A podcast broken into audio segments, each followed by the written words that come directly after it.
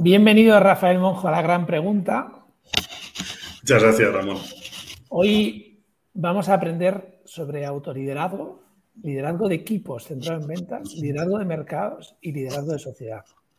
Y os invito a quedaros esta media hora y quiero empezar con una pregunta. Rafael Monjo, tú tienes una experiencia llevando la Escuela de Liderazgo de, Santander. Ahora estás llevando eh, en el CEU toda la parte de dirección de marketing y comercial. ¿Dónde empieza el liderazgo?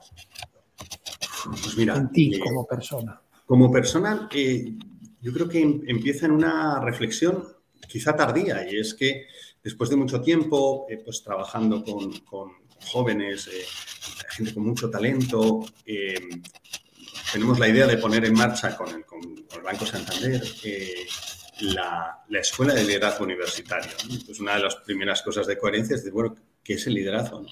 Y, esto nos lleva a una reflexión porque eh, es necesario ponerle palabras y concreción a las cosas para que adquieran una dimensión de realidad frente a uno y además para que luego pueda ser coherente con ellas. Y más si lo que pretendes es formar a alguien en liderazgo. Después de un tiempo de reflexión y colaboración de muchas personas a la, a, la conclusión, lo menos a la que yo llegué, es que el liderazgo es, es un regalo.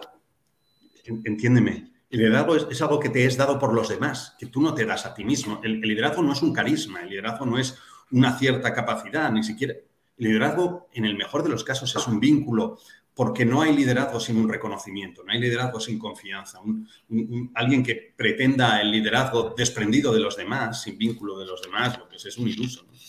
Y entonces eh, lo, que llegamos es a la conclusión de que el liderazgo es ciertamente un vínculo basado en la confianza, que permite que alguien eh, sea escuchado, acogido y, entiéndeme bien el término, seguido en su propuesta por otros o acogido en esa propuesta por la propuesta de otros.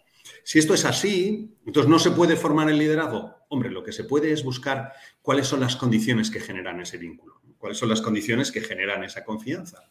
Y yo, por hacerlo sencillo, me iría a las tres Cs, que está un poco forzado, pero serían criterio, capacidad y carácter. Es decir, criterio es conocimiento de la realidad en sus dimensiones, saber qué es lo cierto, qué es lo, lo bueno y qué es lo bello.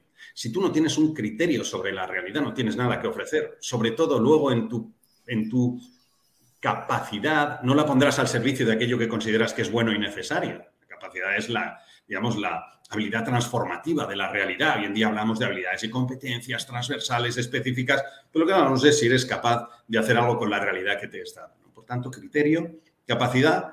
Y la última para mí, que es la, que es la más importante, es el carácter. Porque el carácter es el criterio y la capacidad puestos en acto, es decir, lo que de ti dicen tus actos, lo que de ti dicen tus relaciones con los demás, lo que transmites con tu vida a los demás. De hecho, si yo tuviera que decir, oye, los, los líderes que en el mundo han sido los grandes líderes reconocibles en el ámbito de la política, de la sociedad, no difieren especialmente por sus capacidades, por su capacidad de transformar la sociedad.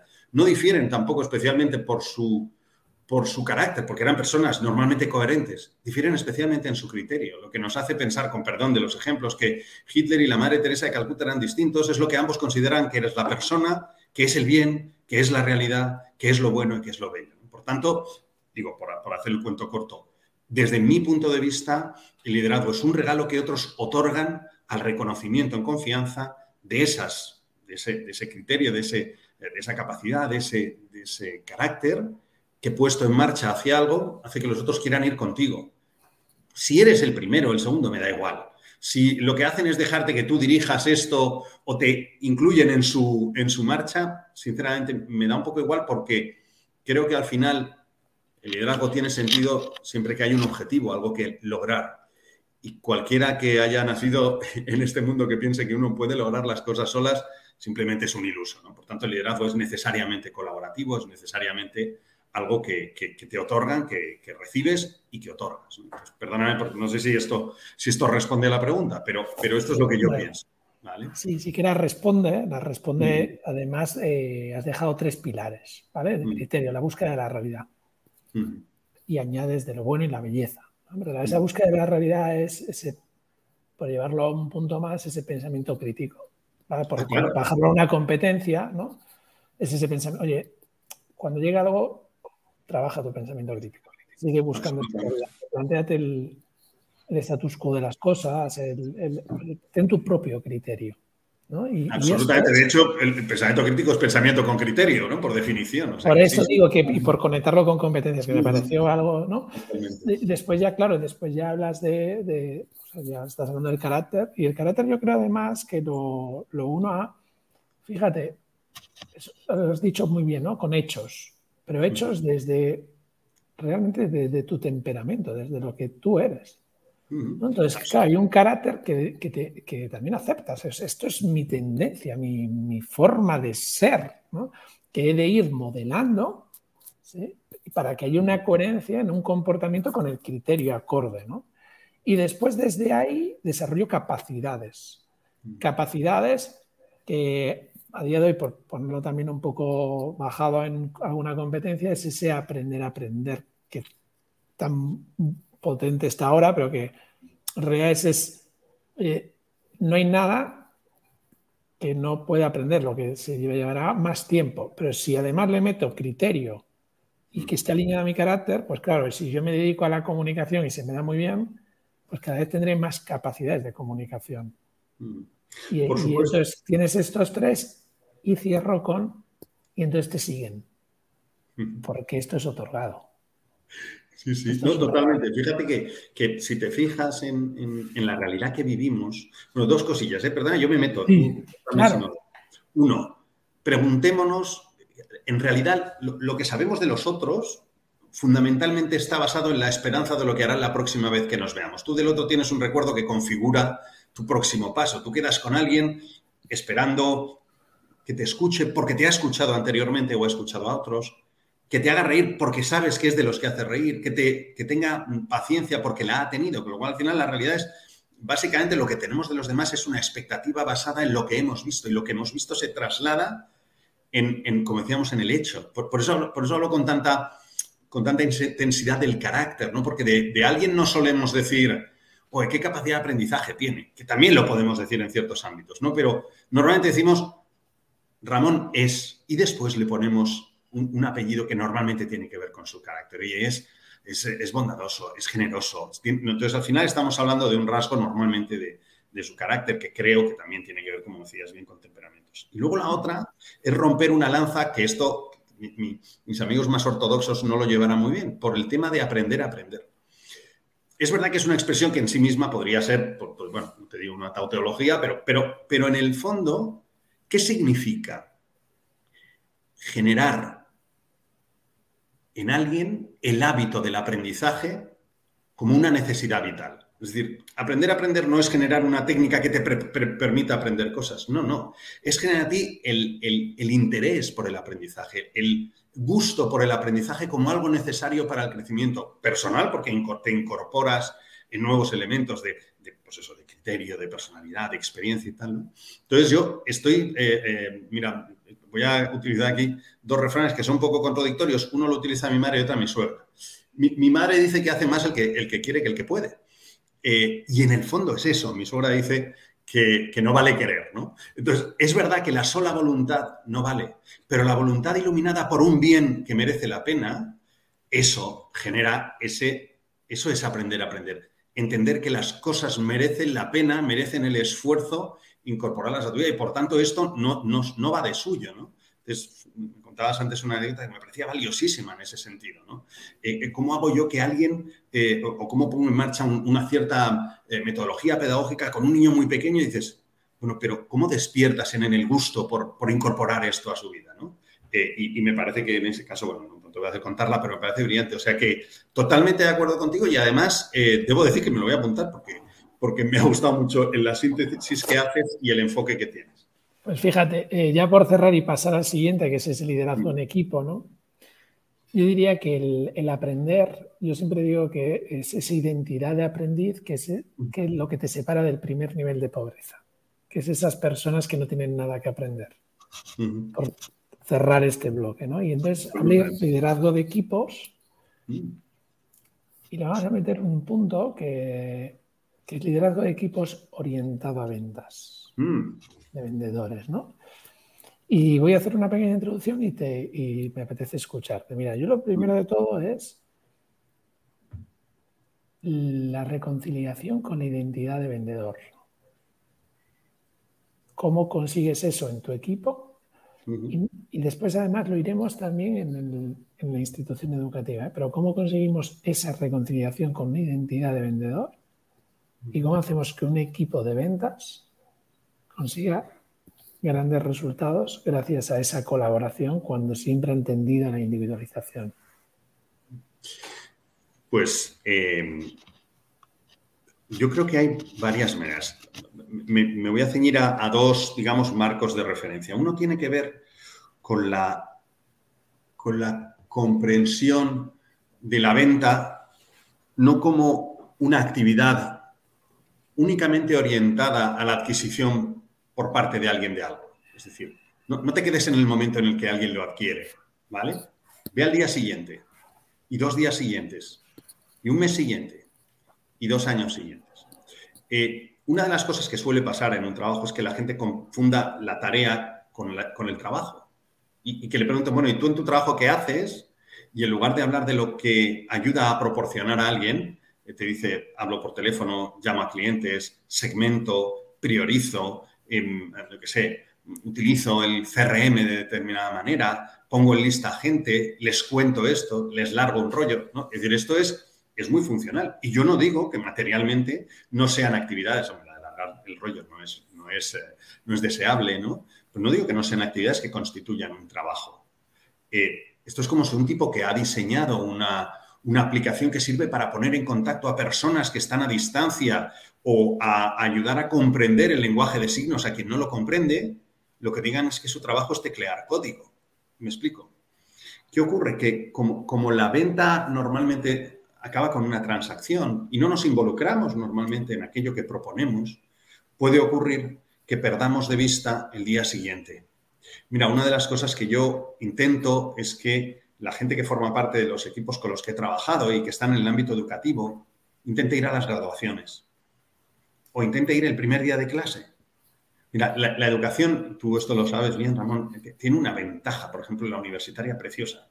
El primer día no eres nadie para nadie no, es tu colegio, no es tu ámbito habitual, no hay un rol. O sea, entonces, esa posibilidad, empezar tu segundo, si quieres, tu segundo momento en la vida decisivo donde aprendes a ser libre rodeado de otros en un entorno donde te van a comprender, perdona, es eso lo has hecho tú como interlocutor de la institución durante un tiempo. Por supuesto, la institución existe, es buena y viene proporcionando algo, pero tú te encardinas en esa institución como un interlocutor privilegiado frente a terceros que están en un momento complicado. Me da igual que estés hablando de familias que quieren elegir el mejor colegio para sus hijos, de familias, porque cada vez sabes que son más las familias, ya no solo los chicos, que quieren elegir la universidad adecuada recién graduados que quieren elegir el futuro universitario o como tenemos en el CEU, personas que hace tiempo terminaron su formación y quieren darse una otra oportunidad universitaria, ¿no? Nosotros tenemos una cosa que se llama Senioribus, que es una universidad para gente mayor. Este es el día después. Entonces, si tú pierdes el foco de tu trabajo y lo limitas a la acción concreta que realizas, la venta es solo una técnica que consiste en, en el mejor de los casos, convencer y en el peor, engañar a otro para que adquiera aquello que tú le propones antes que lo de los demás. Pero también, como te digo, programar es teclear código y sin embargo no es eso. Por tanto, yo creo que lo que primero que hay que hacer es, en la línea de lo que hablábamos, compartir cuál es tu criterio. Sé honesto. Si diriges un equipo de ventas, cuéntales lo que tú crees que es aquello que propones. ¿Es bueno? ¿Es necesario? ¿Es coherente con unos valores en los que tú vives? Claro, si tú estás dispuesto a trabajar a cualquier precio, entonces es difícil que yo pueda ejercer un cierto liderazgo. Pero si eres honesto con respecto al criterio acerca de la institución, de la realidad, si eres coherente con lo que propones, pues creo que tienes un primer camino ganado. Es decir, oye, esto es lo que proponemos. Conoce bien esto a, fondo. Entérate bien de lo que hacemos, de lo que puede suponer en la vida de una persona pasar por esta institución a otra y sea honesto. Segunda, y voy corto, la venta para mí es un diálogo sobre lo relevante que tiene que ser eficiente. ¿Qué quiero decir? Alguien se acerca a nosotros preguntando qué será de él el día de mañana, sea con nosotros o con otros. Cuando nos lo pregunta con nosotros, lo que nos dice es, oye, ¿y, contigo qué será de mi vida? sé que suena poético, pero es la verdad. O sea, me, voy a cualquier persona de mi equipo, ¿qué preguntas le hacen? Por supuesto, preguntas por precio. Oye, ¿cómo será económicamente la vida de mi familia si tengo que asumir esto? ¿no? Pero también prácticas. Oye, ¿tendré la posibilidad de acceder al mercado laboral en las condiciones? Pero también sobre ambiente. ¿Qué tipo de gente me rodeará? Pero también de profesores. Es decir, estas personas tienen preguntas muy relevantes.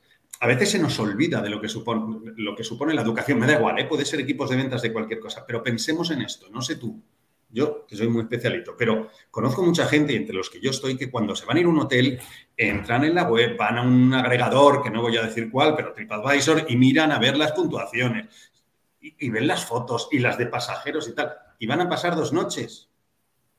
Aquí vas a construir tu vida, ¿vale? Pero me da igual, con cualquier otra cosa que tú propongas, sean servicios o productos, eh, tienes que entender que lo que tú eres el interlocutor de esa institución hacia una persona que quiere algo contigo en el futuro. Si esto lo entiendes, entonces lo que sí puedes es generar un clima en el que se hace entender qué se necesita para hacer esto, en el que se puede hablar del criterio, de lo cierto, no digas cosas que no son, de lo bueno, cuál es la propuesta de valor, de lo bello, cómo armoniza esto con la situación en la que está la persona en ese momento, en ese momento de la decisión. Puedes hablar de lo y, por supuesto, eh, eh, puedes mostrar eh, y, y desarrollar capacidades y, desde luego, hay un cierto carácter obviamente, no todo el mundo es extrovertido, ¿no? No todo el mundo tiene don de palabra. No todo, entonces, chico, tampoco pensemos que es que puedes convertir a cualquier persona en un gran eh, comercial, ¿no? Pero comerciales, ¿pero quién no es comercial? ¿Quién no pretende algo con otro que, pretenda? Otra cosa es que, no nos guste, pues porque lo identifiquemos con, ¿no? con, una, con un estereotipo de tipo, con, eh, que intenta colocarte algo a cualquier costa y que le pagan ¿eh? con independencia de lo bien que te vaya. Pero pero además, no nos engañemos. Sí que eso se ha acabado. Si es que la época en la que tú te podías zafar vendiendo algo malo ya no existe.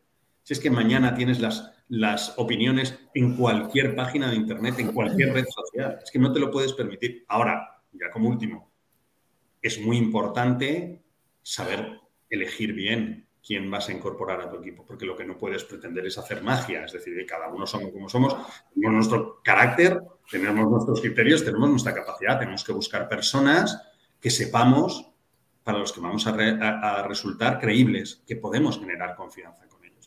Eso, eso es lo que... Entonces, claro, prácticas en contra de esto hay mil, ¿no? Pero yo creo que, ciertamente el liderazgo en un equipo de ventas, si lo basas en eso, tiene que ver con conceptualizar la venta como algo bueno y necesario, ¿no? Y segundo, con trascender a las meras tareas para subir a la función. Y si solo tuviera que decir una cosa, que ya ves que no es lo mío decir una sola cosa, piensa en el día después, piensa dentro de un año.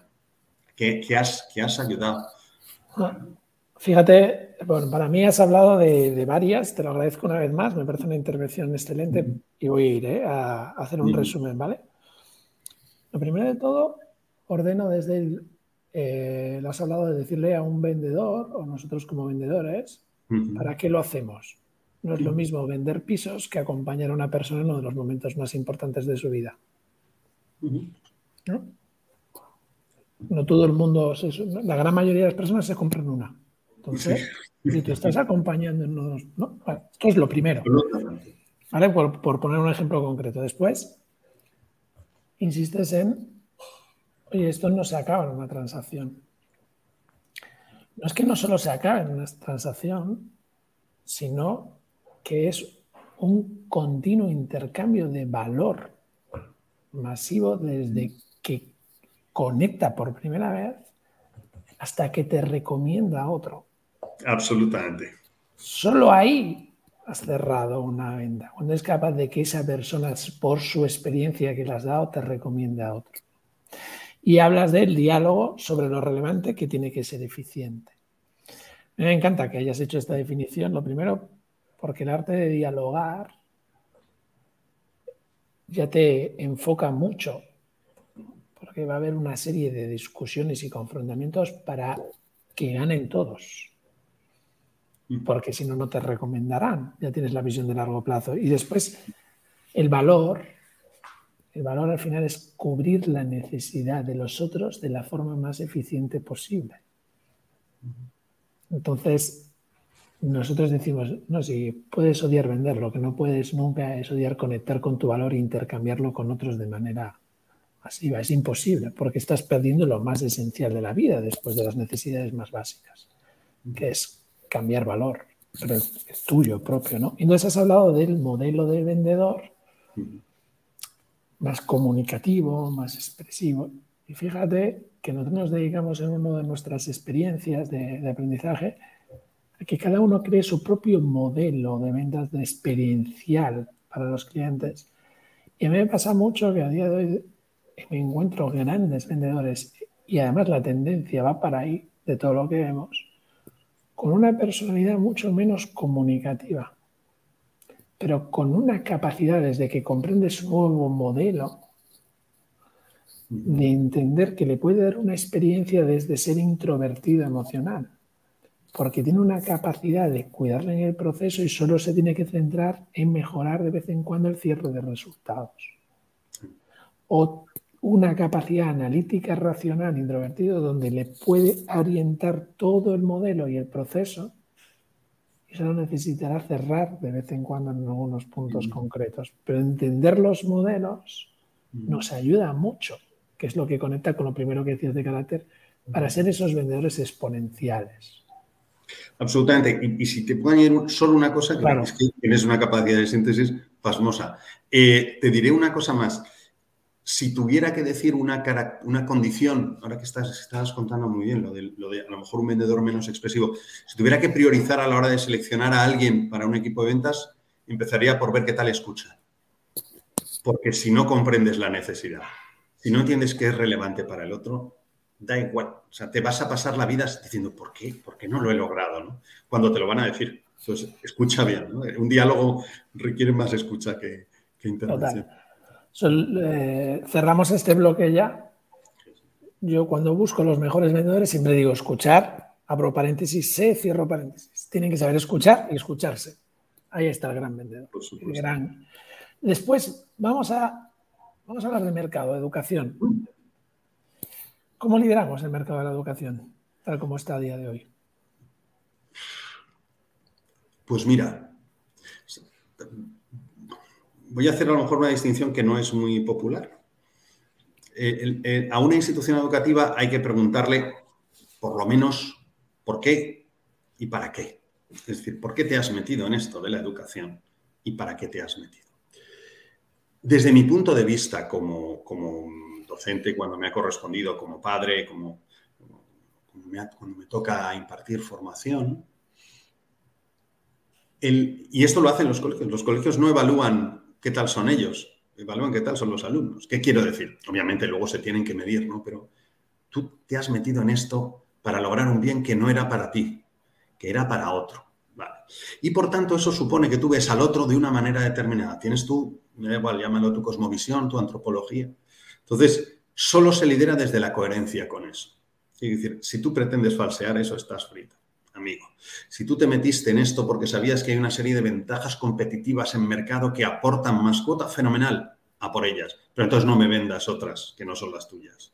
Quiero decir que no hay un solo líder en la educación, por lo menos me parecería un engaño. ¿no? Eh, todas las universidades hacen esencialmente lo mismo, pero no lo hacen para lo mismo. Y el modo de hacerlo nos permite saber de qué tipo de universidad estamos hablando. Dicho de otra manera, ¿para quién son? Entonces tú tienes, desde mi punto de vista, cada universidad tiene que liderar desde el por qué, qué hace que, esta institución esté aquí y para qué. Es decir, cuál es el indicador de, éxito, eh, cuál es el paradigma contra el que tomas. Perdón, la palabra paradigma a lo mejor queda un poco cursi, ¿no? Pero, y yo creo que desde ahí puedes liderar. Es decir, mira, eh, pretender un ranking que mira por igual a todas las universidades es intentar hacer todas las universidades igual y los colegios también. Y estamos llenos, ¿eh? El ranking de los 10 mejores, 100 mejores, de los 50 mejores. Mira, ahora voy a ir a una experiencia personal, si me permites. Yo tengo la enorme suerte de haber sido bendecido con una mujer magnífica y luego con ocho hijos. Y tengo hijos con necesidades distintas. Y tengo hijos que han funcionado fenomenal en colegios que están centrados en la escucha de lo distinto y lo diferente yo no sé si se puede decir el nombre, pero sí puedo decir que hay un centro que lidera, es un centro que no sé si lo conocéis, se llama Aretella, es un colegio espectacular, o sea, la capacidad de escucha que tienen de seguimiento del alumno, porque ese alumno necesita esa escucha. Tengo, tengo luego otros hijos que están en colegios que son más, digamos, más para lo habitual, ¿no? Pero también tengo un niño que tiene síndrome de Down y está en, la Fundación Gil Gallardo. Lo que quiero decir es, cada uno lidera desde el por qué y desde el para qué, ¿vale? Entonces, ¿cómo veo el liderazgo hoy en día? Pues con un cierto nivel de confusión, con gente estableciendo indicadores de éxito que no le corresponden. Y además, cuando tú buscas el éxito, poner recursos. Y los recursos pueden hacer chirriar tu realidad, ¿vale? Porque hay instituciones que quieren aportar un tipo de alumno a la sociedad porque creen que es lo que la sociedad necesita y hay instituciones que se empeñan por, que me parece bien, en aportar el alumno que la sociedad demanda. Pero hay otras que se empeñan en aportar el alumno que la sociedad necesita y no es lo mismo. ¿Vale? Esto lo sabemos. Por tanto, yo veo un eh, liderazgo en los números. Creo que España hoy por hoy vivimos en una situación bastante beneficiosa para la educación privada, si me permitís, y la concertada en colegios. Creo que la educación pública tiene que hacer un, trabajo para recuperar el liderazgo de lo auténtico que ha tenido durante mucho tiempo, ¿vale? Porque seguramente la falta de de, apoyo a la figura y al liderazgo del profesor ha perjudicado en cierta parte esto. La determinación de criterios distintos en el ámbito universitario acerca de lo que se consideraba una buena universidad, una buena alumno universitario puede perjudicar mucho esto. No digo que lo esté haciendo necesariamente, pero puede hacerlo. Y en el ámbito eh, em, educativo español veo mucha iniciativa y personalmente hay algunas que sé que van a liderar lo que quieren liderar y eso está bien pero no creo que exista una posibilidad de liderazgo eh, absoluto. Por tanto, por, por, reducir, veo que el momento competitivo en el que nos encontramos, que además cada vez se va a exacerbar más, porque parece que hay un hype sobre la educación y entonces hay que meterse en esto, eh, va a llevar a que haya instituciones que tengan que hacer el ejercicio de coherencia de mirar hacia adentro y que cuando digan de sí misma yo quiero ser la mejor universidad o el mejor colegio, tengan que hacer un ejercicio en el que además seguro que vosotros les podéis ayudar mucho pero ¿qué significa ser el mejor? ¿Para qué? ¿Por qué? ¿Para quién? No, sé si te he contestado. Me has contestado, voy a hacer un análisis súper concreto aquí. Eh, autenticidad. ¿Qué modelo de alumno quiero al salir? Y sobre eso, toda la institución debe de tener un alineamiento de valores, de carácter sobre ese modelo nos comportamos de esta manera porque esta es nuestra autenticidad y nos definen y nos escogen por nuestra autenticidad.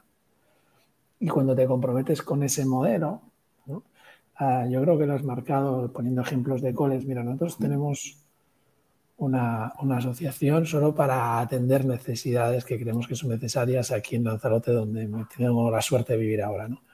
Y entramos en la pública con el único objetivo de atender a todos esos niños que tienen esas necesidades que has nombrado y que tienes la suerte de tener dos.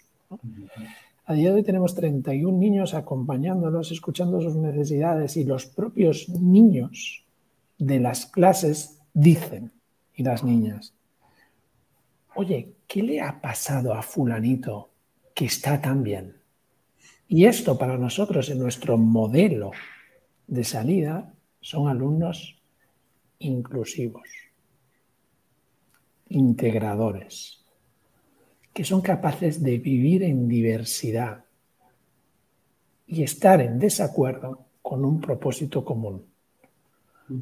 Que cada institución, y me ha encantado, lidere desde su autenticidad y aporta a la sociedad lo que ha decidido aportar, que es con lo que vamos a cerrar, que es el liderazgo de sociedad. Pues no, sé, estoy por preguntarte porque me gusta los temas, pero el liderazgo de sociedad, em, no lo sé. Yo creo que los que estamos en el ámbito de la educación tenemos una, vivimos en un ámbito inescapable en el que las cosas, nosotros vivimos de mostrar a otros eh, el camino hacia un futuro en el que tomen decisiones por sí mismas. ¿no? Si, quieres, te lo estabas diciendo tú, o qué, bonito de todos modos esto que contabas antes, no quiero ir hacia atrás, pero que el para qué de esto que contabas es el bien del otro, no es el tuyo. O sea, mi bien es que el otro tenga su bien. Claro, esto es lo que nosotros en general intentas en la educación, ¿no? Porque, porque al final, cuando, educas a alguien, lo que pretendes es que pueda vivir su vida con autenticidad y lograr la plenitud en la vida que, sea, lo que llamemos cada uno plenitud y ahí estarán las distintas cosmovisiones. Pero esa es nuestra obligación, con lo cual para nosotros es inescapable señalar si las cosas son o no son. No podemos dar la mentira por verdad ni lo malo por bueno, porque entonces estamos generando seres amorfos a los que todo les vale, ¿no? O por lo menos acompañándoles mal en el camino. Desde ese punto de vista, además, eh, uno es difícil que genere modelos en el aire, es decir, abstractos, ¿no? Cuando yo hablo de un líder, tengo, tengo que mirar a algún lado, ¿no? Es decir, oye, pues si yo quiero hablar de espíritu de sacrificio, pues joder, a mí no me importa mirar a Rafa Nadal, perdón, ya sé que es un lugar muy común, ¿vale? Entonces necesito, como educador, encontrar modelos en la sociedad y poder decirle a los chicos que merece la pena ser como ellos, aunque no te pagaran por ello. ¿Vale? Aunque no fueras campeón de no sé qué, sé como Rafa Nadal, aunque nunca vayas a ganar, tío. ¿Vale?